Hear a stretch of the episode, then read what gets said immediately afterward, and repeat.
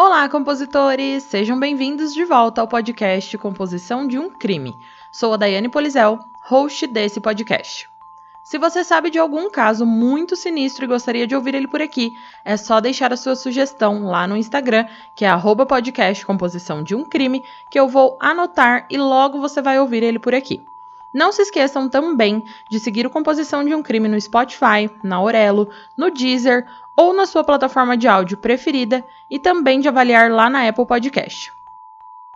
O caso de hoje é de um monstro chamado Carl Panzram, o criminoso mais cruel e frio da história. Então já sabem, né? Peguem o fone de ouvido, se acomodem e se preparem.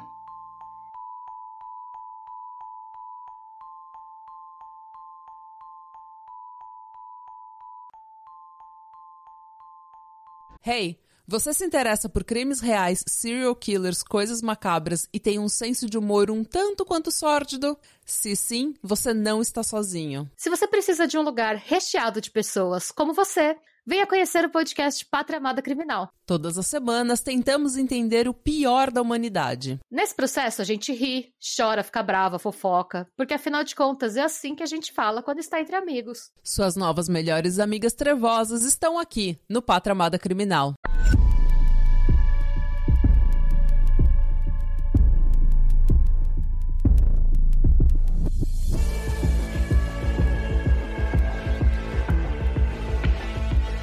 Se você está à procura de um podcast com uma pitada de humor e de morbidez, o Composição de um Crime é para você. Mas lembre-se que esse podcast é sobre crimes reais e algumas falas podem ser explícitas e não recomendadas a pessoas sensíveis e menores de 14 anos.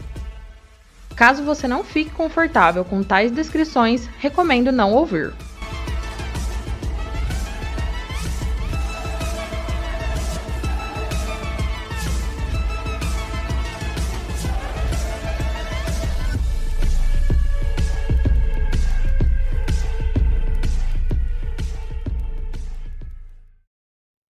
De onde vêm os monstros? Eles nascem perversos e sedentos de sangue desde o início de suas vidas ou são moldados? É a natureza ou a educação que é responsável pelo mais cruel da humanidade? Ou é uma combinação das duas? Essas são perguntas que nos fazemos sempre que nos deparamos com monstros cruéis. Carl estava bem ciente de quem ele era, referindo-se a si mesmo como um animal humano ele desprezava quase todos que teriam a infelicidade de conhecê-lo, até mesmo seus pais. Carl chegou a dizer que, abre aspas, por todas as coisas que fiz, eu não lamento nem um pouco. Não tenho consciência. Então isso não me preocupa. Eu não acredito no homem, nem em Deus, nem no diabo. Fecha aspas. Carl era o pior dos piores. Mas o quanto disso o quanto da sua espantosa crueldade era dele mesmo, do seu eu verdadeiro, e o quanto foi causada pelos traumas que ele experimentou em seus anos de formação? É isso que vamos tentar entender e descobrir no episódio de hoje. Carl Panzram nasceu no mesmo dia que eu, compositores, mas com uma diferença de um século. Ele nasceu em 28 de junho de 1891. Ele era o caçula de uma família de seis filhos de dois imigrantes prussianos em East Grand Forks, no estado de Minnesota. O pai da família, John Panzram, era um veterano de guerra e foi para a América procurar construir sua fortuna na fronteira selvagem, apenas para descobrir que as terras mais férteis e as propriedades mais lucrativas já haviam sido compradas. Eles acabaram comprando uma fazenda, mas eles estavam sendo esmagados pelo peso de seus sonhos, que estavam morrendo com aquelas terras inférteis e que davam mais prejuízo do que lucro. Matilda Lise Panzram estava na casa dos 40 quando seu filho mais novo nasceu, o Carl. Frequentemente cansada e indisposta por causa da menopausa, ela às vezes deixava seu bebê chorando sem cuidados por longos períodos. A vida lá na América não estava sendo nada boa, e em 1982, um ano após o nascimento de Carl, o país foi atingido pelo que seria sua pior crise econômica até a Grande Depressão. As terras da fazenda continuaram a ser uma decepção e a miséria de John só aumentou. Foi John, o pai, quem daria ao jovem Carl Panzram seu primeiro gosto da violência. Uma combinação de fé devota e alcoolismo fez de John um homem de temperamento explosivo, com pouca paciência para a esposa ou para os filhos. E a desobediência de Carl e dos irmãos era recebida com espancamentos, e os momentos de afeto eram considerados de pouca ou quase nenhuma importância para a família. Carl Panzram aprendeu a odiar desde cedo. Quando Carl tinha oito anos, o seu pai, ainda assombrado por sonhos que nunca se realizaram, abandonou a família. Os três filhos mais velhos também deixaram a casa pouco depois para começarem suas próprias vidas, sendo que um deles, infelizmente, morreu antes que sua nova vida pudesse começar. Assim, Lizzie foi deixada para cuidar da fazenda com apenas sua filha e dois filhos. O trabalho que antes era difícil se tornaria cansativo com menos mãos para ajudar, e o tempo das crianças era dividido entre escola e trabalho. Foi nessa época, aos oito anos de idade, que ele teve seu primeiro confronto com a lei. Carl foi preso por estar bêbado e atrapalhando. Ele então foi rapidamente levado de volta para casa, onde outra surra o aguardava. Já aos nove anos, após sofrer uma infecção no ouvido, Carl começou a sentir uma dor estranha na nuca. A sua mãe acabou descobrindo que, por não tratar a infecção de ouvido adequadamente, essa infecção se espalhou para a mastoide de Carl, que é um osso localizado atrás da orelha. A dor de Carl só piorava, assim como a probabilidade dele sofrer danos cerebrais para a vida toda. Mas a sua família empobrecida pouco fazia para ajudar o menino. A sua mãe, incapaz de pagar por um médico, o deitou na mesa da cozinha e, sem as ferramentas adequadas, sem saneamento, sem treinamento, sem conhecimento e sem qualquer tipo de anestésico, fez uma cirurgia rudimentar na cabeça de Carl. Sem surpresa nenhuma, essa operação só piorou a condição e as dores do menino. No final, a Lizzie não teve escolha a não ser internar o filho e fazer uma segunda operação. As consequências da mastoidite, que é a inflamação e infecção do osso mastoide, de Carl têm sido um assunto de interesse para historiadores e escritores de crimes verdadeiros. Porque se a infecção tivesse se espalhado para o seu cérebro em desenvolvimento, poderia ter causado danos permanentes, como o dano do hipotálamo.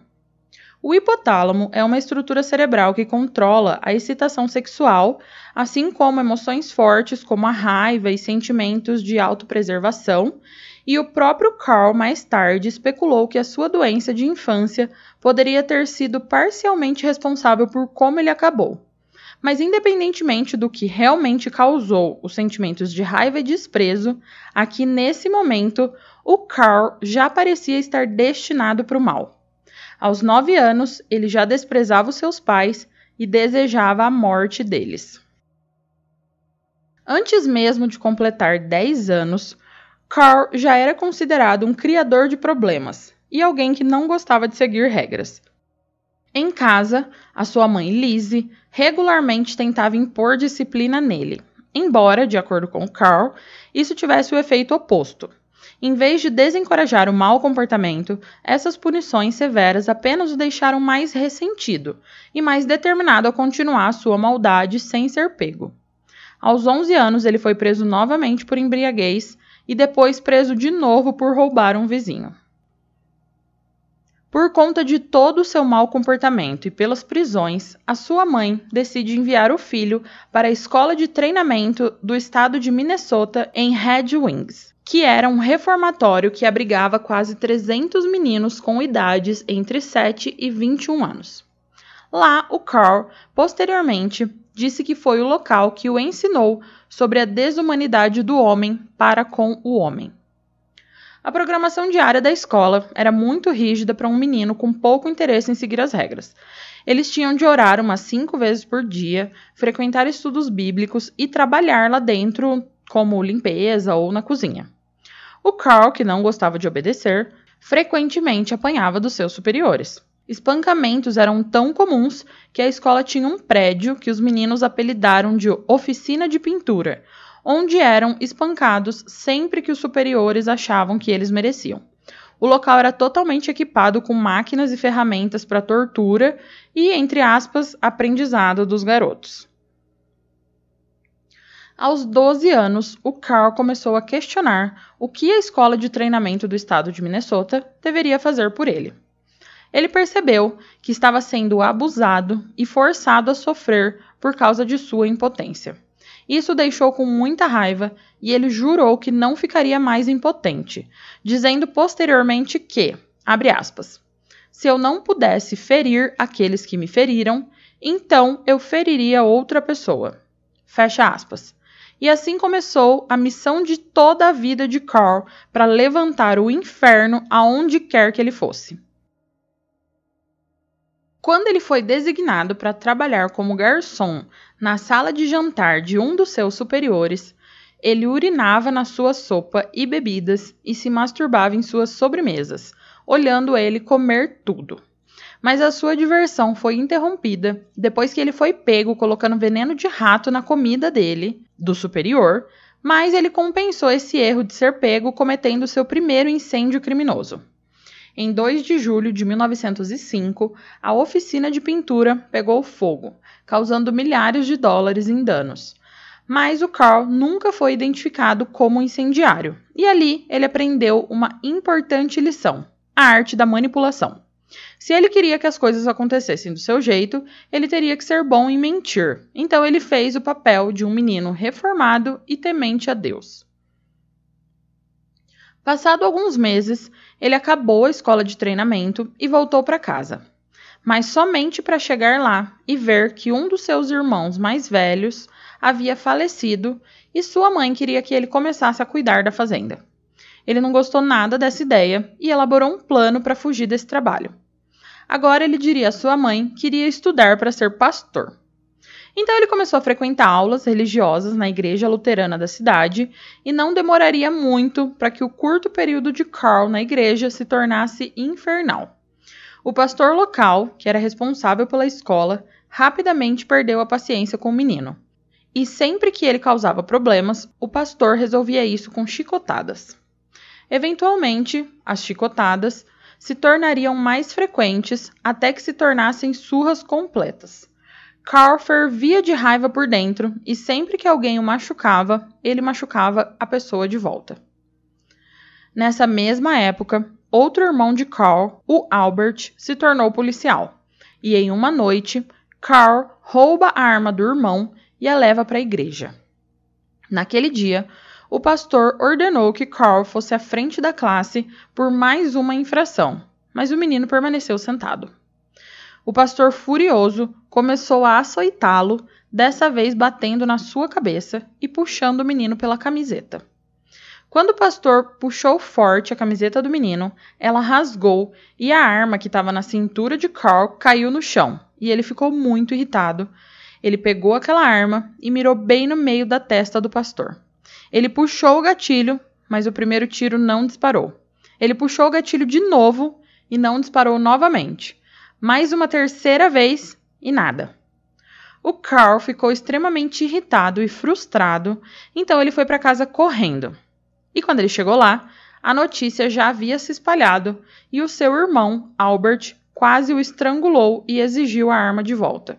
Foi aqui então que o Carl decide sair de casa para sempre. O Carl pegou as suas coisas e resolveu ir para o oeste, viajando em vagões de trem e dormindo nesses vagões sem pagar passagem. Entrando escondido, né? Porém, após dias viajando sozinho, com fome e mendigando comida a estranhos, o Carl vai até outro vagão que tinham algumas pessoas, como ele, viajantes que pulavam nos trens sem pagar a passagem e ficavam escondidos em vagões.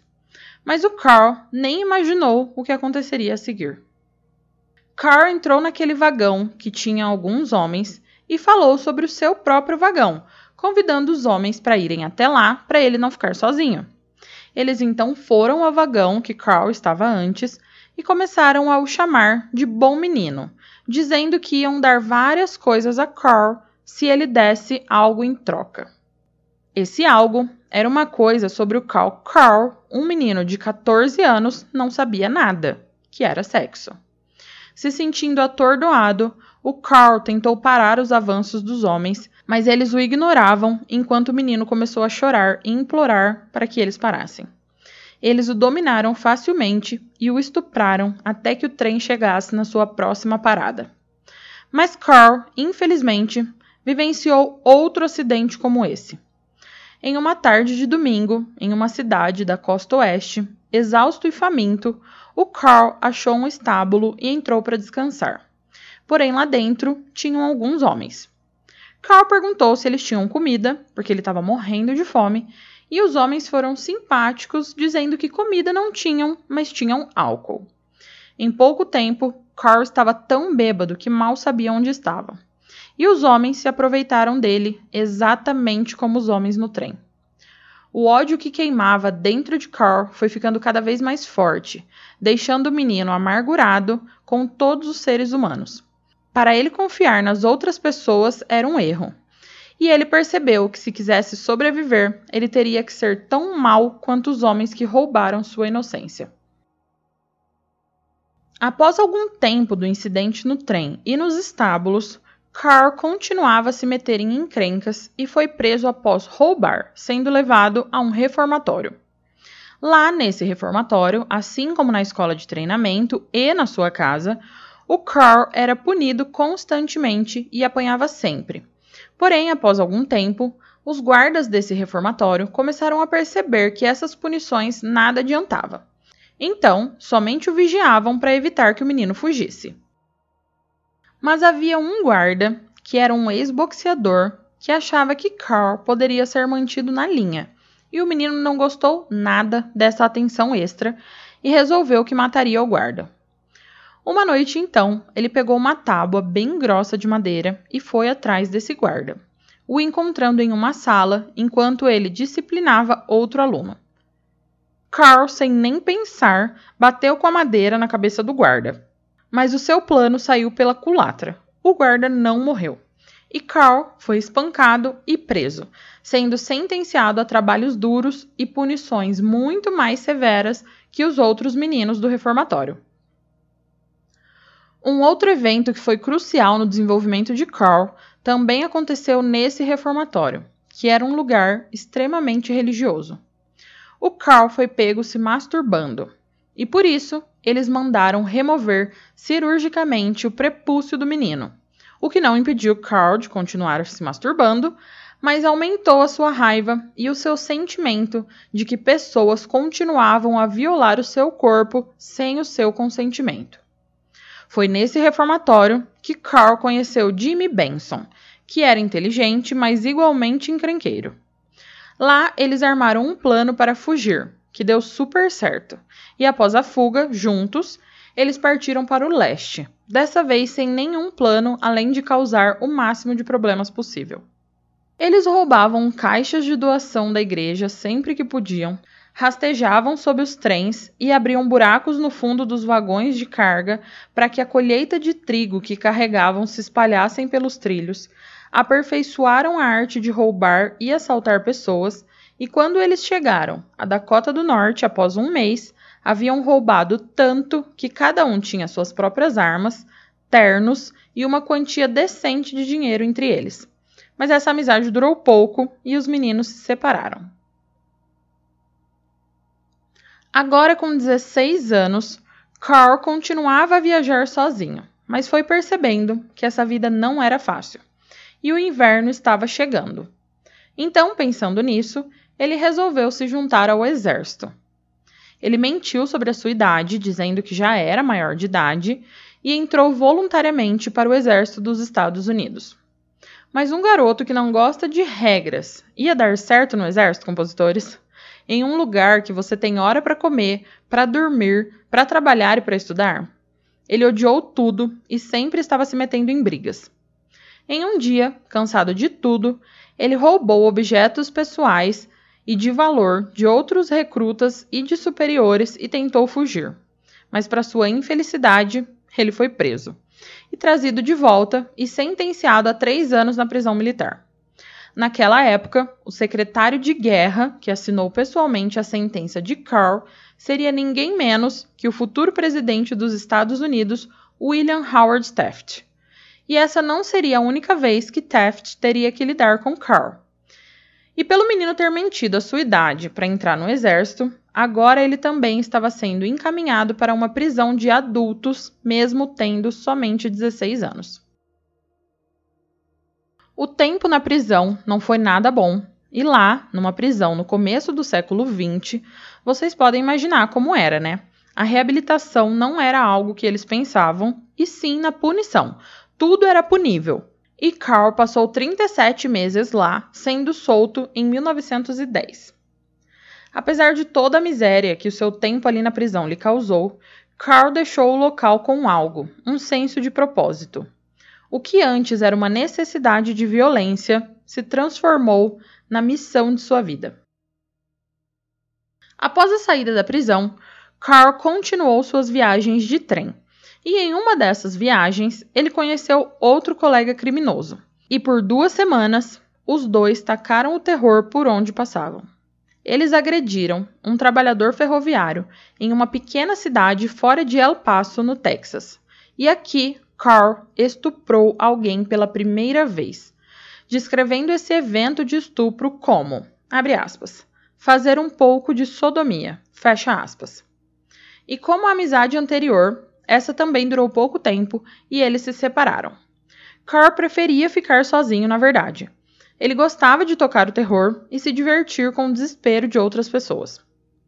Os próximos meses na vida de Carl foram um borrão de sangue e sodomia. Ele também passou a estuprar homens com mais frequência e alegou não ter preferência ou tipo, dizendo, abre aspas, sempre que encontrava um que não parecia muito enferrujado, fazia com que ele levantasse as mãos e abaixasse as calças. Eu também não era muito exigente. Eu montei velhos e jovens, altos e baixos, brancos e pretos. Não fazia nenhuma diferença para mim, exceto que eles eram seres humanos. Fecha aspas. Ao longo de sua vida, Carl Run colocaria a culpa de seus atos assassinos nas inúmeras pessoas que o haviam abusado.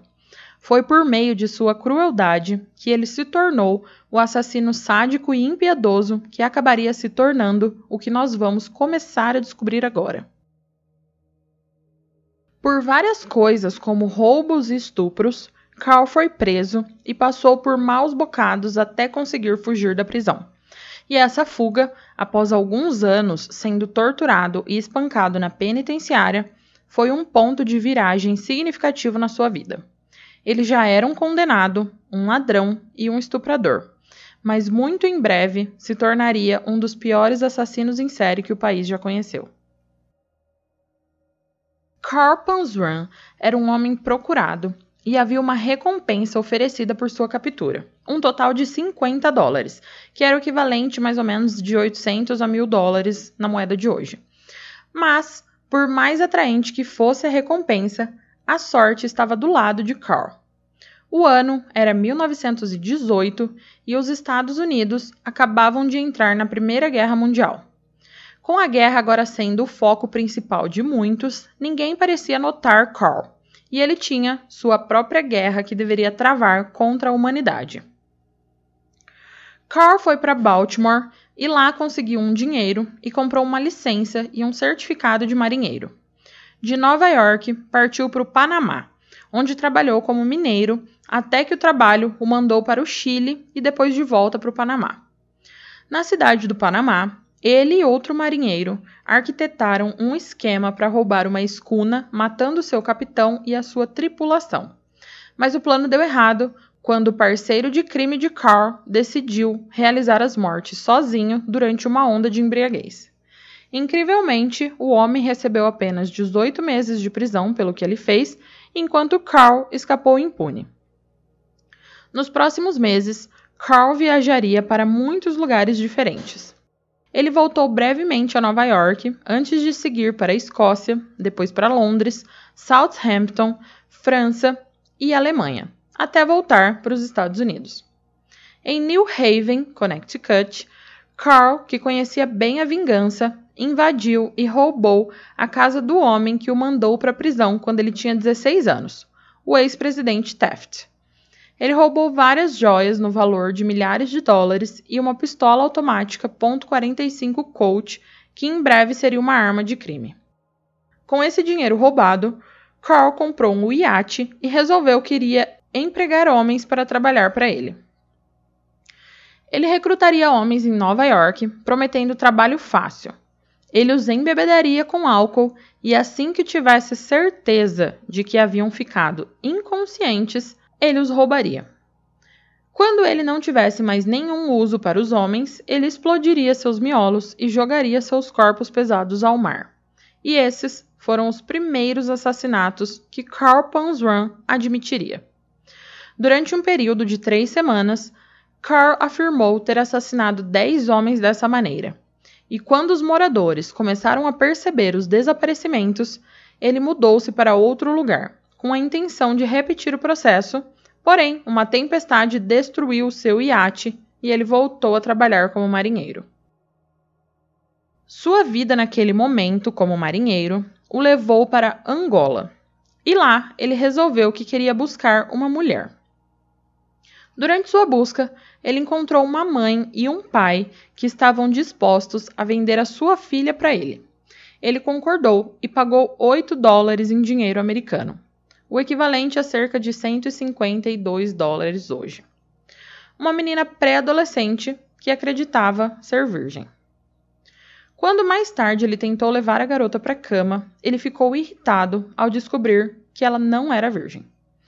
Carl levou a menina de volta e os pais deram outra garota, mais jovem ao homem, que quando foi para casa a inspecionou e também achou que ela não era virgem, e assim a levou de volta para os pais. Ele decidiu então que não se incomodaria mais em encontrar uma garota adequada. Em vez disso, procuraria meninos, com os quais ele tendia a ser muito menos seletivo. Ele então foi logo atrás de meninos em outras partes da África e encontrou um menino de 12 anos, que ele levou para o meio do mato e estuprou. Quando ele terminou, ele atirou na cabeça do menino, fazendo com que o seu sangue e pedaços do seu cérebro saíssem pelas suas orelhas. Pouco depois, regressou a Angola. Ele queria tentar a sorte na caça e alugou uma canoa, que dividia com seis africanos. Enquanto a canoa deslizava na água, ele ficou de olho nos crocodilos. Assim que os encontrou, esperou até que todos os outros passageiros estivessem de costas para ele. Quando ninguém estava olhando, ele disparou tiros nas costas de todos os seis homens. Alguns morreram instantaneamente, enquanto outros ficavam se agarrando à vida. Mas Carl os jogou ao mar para que os crocodilos os devorassem. Em 1922, Carl Panzram encerrou sua turnê mundial e trouxe a sua marca especial do mal de volta aos Estados Unidos. E em 18 de julho de 1922, em Salem, no estado de Massachusetts, Carl viu um menino que parecia ser muito inocente e perguntou se o menino gostaria de ganhar 50 centavos e ele disse que sim.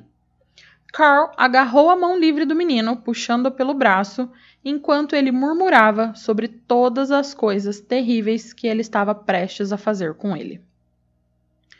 A mãe do garoto percebeu que o filho estava sumido e contatou a polícia e moradores que iniciaram uma busca por dois dias, mas nada acharam. Só na sexta-feira daquela semana, dia 21, mais notícias chegaram. E foi pior do que qualquer coisa que aquela mãe poderia ter imaginado. Naquela tarde, uma mãe e um filho de 11 anos que moravam pela região estavam colhendo frutos numa área que era de um lado um pântano e de outro um pasto. Lá, o menino achou que viu algo estranho ao longo de uma barragem e se aproximou. Era o corpo do menino desaparecido, mutilado e esmagado, deitado de bruços e parcialmente escondido pela vegetação rasteira. Ao seu redor havia pedras cobertas de sangue. O menino desaparecido foi identificado como George Henry McMahon, de 12 anos. A senhora McMahon desmaiou quando a polícia chegou até a sua casa com a notícia. O último lugar que a sua mãe tinha certeza de que ele tinha estado era um restaurante local de propriedade da senhora Margaret Lyons. A senhora Lyons mandou Henry para uma loja próxima administrada por sua tia, com 15 centavos para ele comprar leite.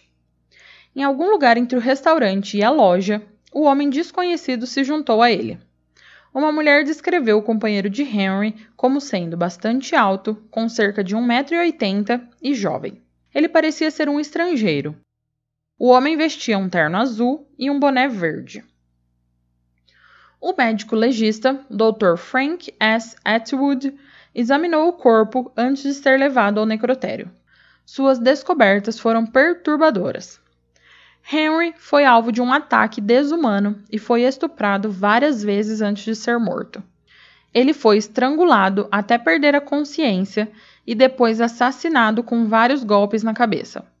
A arma do crime provavelmente era uma pedra, e conseguiu quebrar o crânio do menino sem causar muitos danos ao couro cabeludo. A cidade de Salem estava à procura do assassino e qualquer pessoa que não fosse um morador local era considerado suspeito. E enquanto isso, enquanto o povo de Salem sofria e continuava sua busca desesperada, o verdadeiro assassino estava vagando livre, indo para Nova York com um assassinato em mente. Após mais um período de terror por Nova York e cidades ao redor, o Carl encontrou sua próxima vítima, um menino que ele estuprou e estrangulou até a morte com o seu próprio cinto.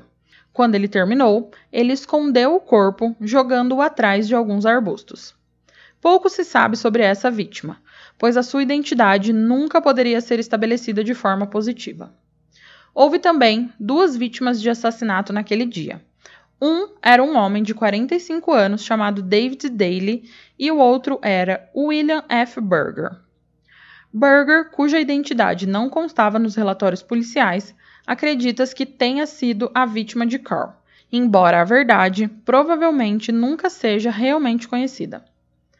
Carl, após essas vítimas, ainda tinha os documentos do seu iate que havia sido destruído. Porém, com os documentos em mãos, ele tentou roubar um iate parecido para então trocar a numeração e tentar vender. Porém, ele foi pego e levado à prisão. Lá, eles conseguiram ver que Carl era procurado por fugir de outra penitenciária. Então, após cumprir cinco anos pelo roubo do iate, ele seria transferido para terminar a sua sentença de quando fugiu. Essa penitenciária que Carl estava, de longe, era a pior de todas. E após seis meses lá, ele decide que vai fugir. Mas os seus planos deram totalmente errado ele falhou e acabou quebrando os tornozelos e as pernas, fraturando a coluna e rompendo um testículo depois de cair 10 metros no concreto. Embora tenha passado cinco dias no hospital da prisão, ele não recebeu tratamento e foi enviado de volta para sua cela, sem gesso ou intervenção cirúrgica. Então, seus ossos cicatrizaram errado e em um ritmo lento ao longo de oito meses, e o seu testículo rompido não seria removido até mais de um ano depois. O incidente deixou seu corpo fraco e ele só conseguia andar com o uso de muletas e posteriormente de bengala. No entanto, seu apetite por estupro não havia sido perdido. Ele havia saído da cirurgia da remoção do testículo há apenas cinco dias quando um guarda o pegou tentando sodomizar outro preso. Nas próprias palavras de Carl, ele estava tentando verificar se seus órgãos sexuais ainda estavam em bom estado. Seu ódio crescia mais a cada dia que passava, e não mais satisfeito com um simples assassinato, Carl começou a ter pensamentos hominicidas. Ele queria machucar a todos, não importava quem. Um dos planos para que isso acontecesse era comprar vários porcos e os deixar quase morrer de fome, e em seguida alimentá-los com uma mistura de purê, farinha, água e arsênico. Depois que os porcos morriam de uma morte lenta e dolorosa, ele os enforcava e coletava a espuma venenosa que escorria de suas bocas e misturava com argila para fazer potes. Ele enchia esses potes com mais arsênico e os colocava no abastecimento de água local. Se tudo corresse conforme planejado, não demoraria muito para que toda a cidade fosse dizimada. Outro plano é que ele também planejava roubar um navio de guerra britânico enquanto ele estivesse em águas americanas. Carr esperava que isso acabasse levando a uma guerra entre a Inglaterra e os Estados Unidos, e por sua vez causasse milhões de mortes com todo o sangue em suas mãos. Mas então, com a falta de verbas estaduais, a sentença de quando ele havia fugido seria esquecida e Carl agora era um homem livre novamente. Carl Panzram, agora com 37 anos, era muito viajado, tendo visitado mais de 30 países e tinha muita experiência em roubos e estupros. O que mudou agora é que ele matou muitas pessoas e planejava matar mais. Mas, mais uma vez, ele foi preso por roubo, dessa vez em Washington, D.C. Era nessa prisão que Carl Panzram encontraria um improvável amigo, um guarda jovem de olhos brilhantes e que contaria a história de sua vida incrível e horripilante. Henry Lesser, de 25 anos, não era o tipo de homem que se poderia esperar que se tornasse guarda de prisão. Ele era um homem tímido, com um forte desejo de fazer o bem. Mas enquanto Carl se gabava e confessava alguns assassinatos, Lesser, sem querer, começou a se fascinar pelo homem, e ele não entendia o porquê. Até que um dia, o superintendente da prisão contou a ele tudo sobre a extensa ficha criminal de Carl, enfatizando o fato de que o prisioneiro era um homem incrivelmente perigoso. Nesse mesmo dia, Carl foi pego tentando fugir e foi aplicada a ele uma punição extremamente severa. À noite, os guardas levaram Carl para o porão e o algemaram a um poste de quase 3 metros de altura. Uma corda foi puxada através das algemas e amarradas no alto do mastro, forçando o homem a ficar na ponta dos pés, esticando as articulações dolorosamente. O médico da prisão ficou parado e examinou Carl a cada poucas horas para se certificar de que ele não estava muito perto da morte após cada sessão de torturas e espancamentos. Isso duraria 12 horas. A notícia da tortura no porão acabaria por chegar em Lesser, que ficou chocado. Ele acreditava que, embora Carl fosse um ladrão e assassino, ele não merecia esse tipo de tratamento. Ninguém merecia. Lesser, então, tentando melhorar as coisas para Carl, deu a ele um dólar, para que ele gastasse na lojinha da prisão comprando cigarros ou doces. Carl futuramente diria que ele nunca se sentiu tão agradecido na vida. A partir desse dia, Lesser e Carl passaram a conversar sempre. Foi nessa época que vários jornalistas expressaram interesse na história da vida de Carl, embora ele sempre ignorasse seus pedidos. Lesser, por outro lado, foi menos decisivo com seu interesse e sugeriu que Carl escrevesse a sua história. O homem hesitou um pouco no início, mas havia um tempo que ele estava pensando em escrever sobre tudo o que havia acontecido com ele. Então ele pediu se Lesser poderia conseguir material para escrever. O guarda, contra todas as regras prisionais, conseguiu lápis e papel e levava todos os dias para Carl. Foi um grande risco para o jovem guarda correr e levaria muitos anos para valer a pena, mas ele estava determinado a obter toda a história de vida chocante e brutal de Carl Panzram. A autobiografia de Carl, da qual eu tirei várias informações para esse episódio, foi o resultado final dessas trocas ilícitas entre um guarda prisional e um detento. Mas Carl ainda era um homem procurado em vários estados.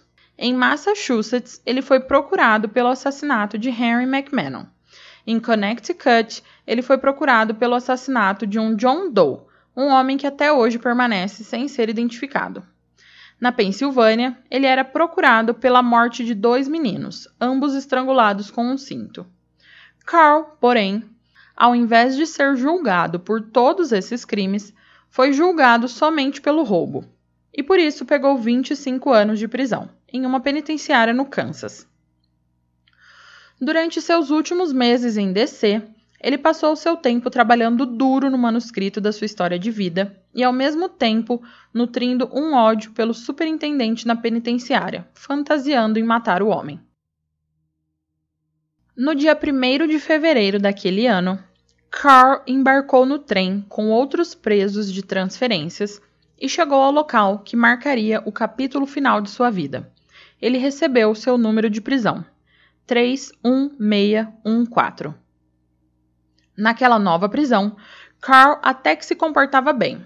Trabalhava, ganhava seu dinheiro, lia vários livros e trabalhava no seu manuscrito, continuando a trocar correspondências com Lesser, chegando mais tarde a dizer que Lesser era uma das poucas pessoas que ele não desejava prejudicar. Na verdade, parecia que Lesser era uma das únicas pessoas sobre as quais Carl tinha uma opinião positiva, e em uma carta disse a ele que acreditava que ele foi feito para coisas maiores do que ser um guarda prisional. Porém, no final dos anos 20, a Grande Depressão se aproximava e tudo começou a perder valor e o país afundou. Assim como a penitenciária, que passou a ficar mais lotada, mais suja e com menos recursos até para comida. Os presos eram mantidos com pão e água.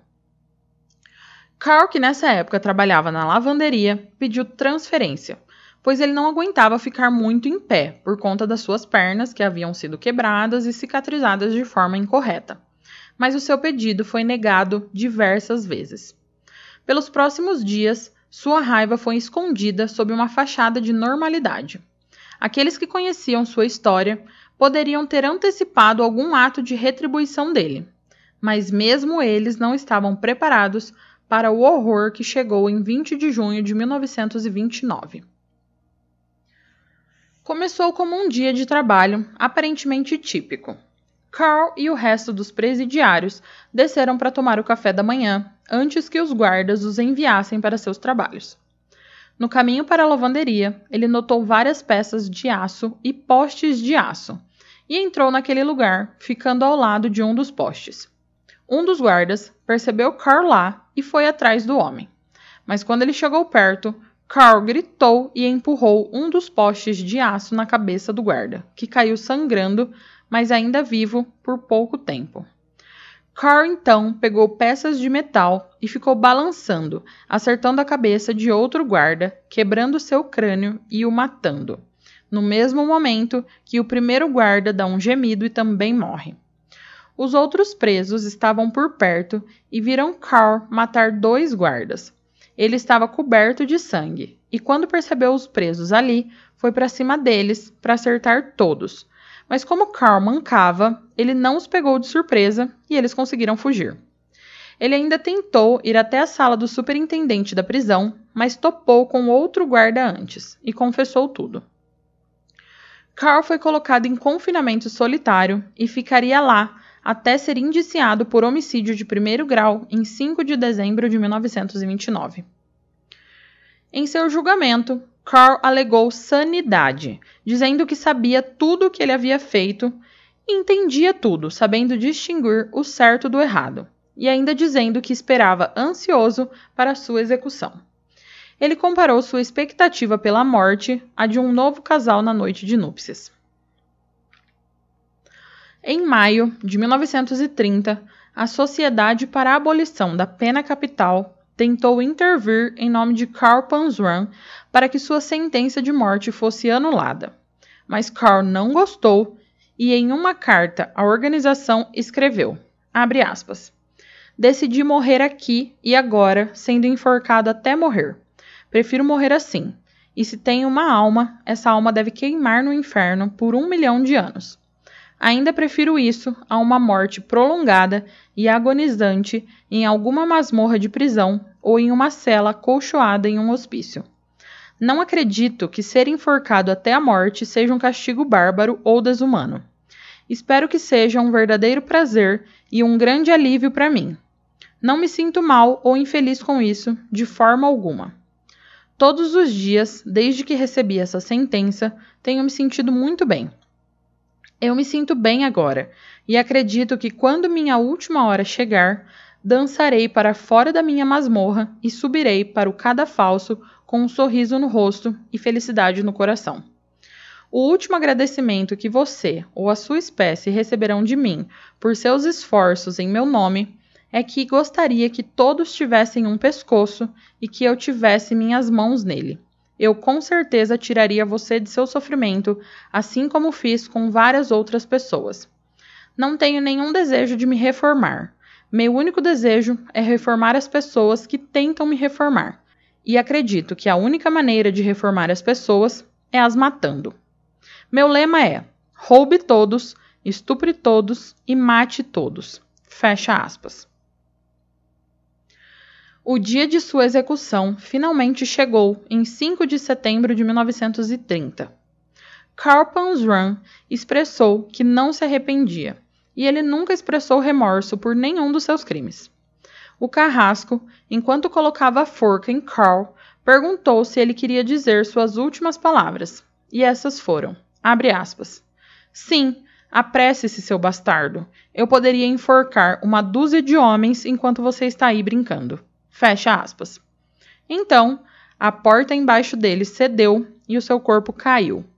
Às seis horas da manhã, 18 minutos depois de seu corpo cair, o assassino foi declarado morto e o seu corpo ficou ali, balançando por algum tempo.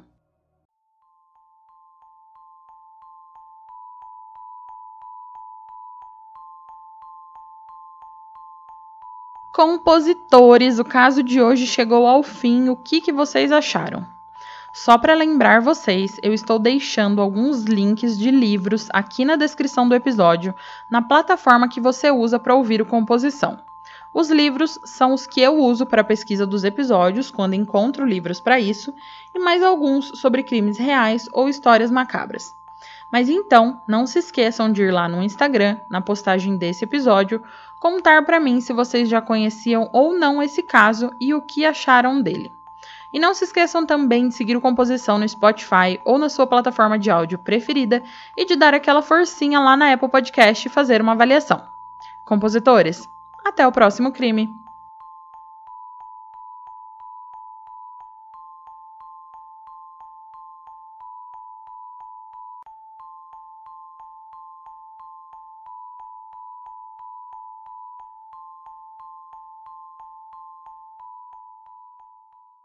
Hey, você se interessa por crimes reais, serial killers, coisas macabras e tem um senso de humor um tanto quanto sórdido? Se sim, você não está sozinho. Se você precisa de um lugar recheado de pessoas como você, venha conhecer o podcast Pátria Amada Criminal. Todas as semanas tentamos entender o pior da humanidade. Nesse processo a gente ri, chora, fica brava, fofoca, porque afinal de contas é assim que a gente fala quando está entre amigos. Suas novas melhores amigas trevosas estão aqui no Pátria Amada Criminal.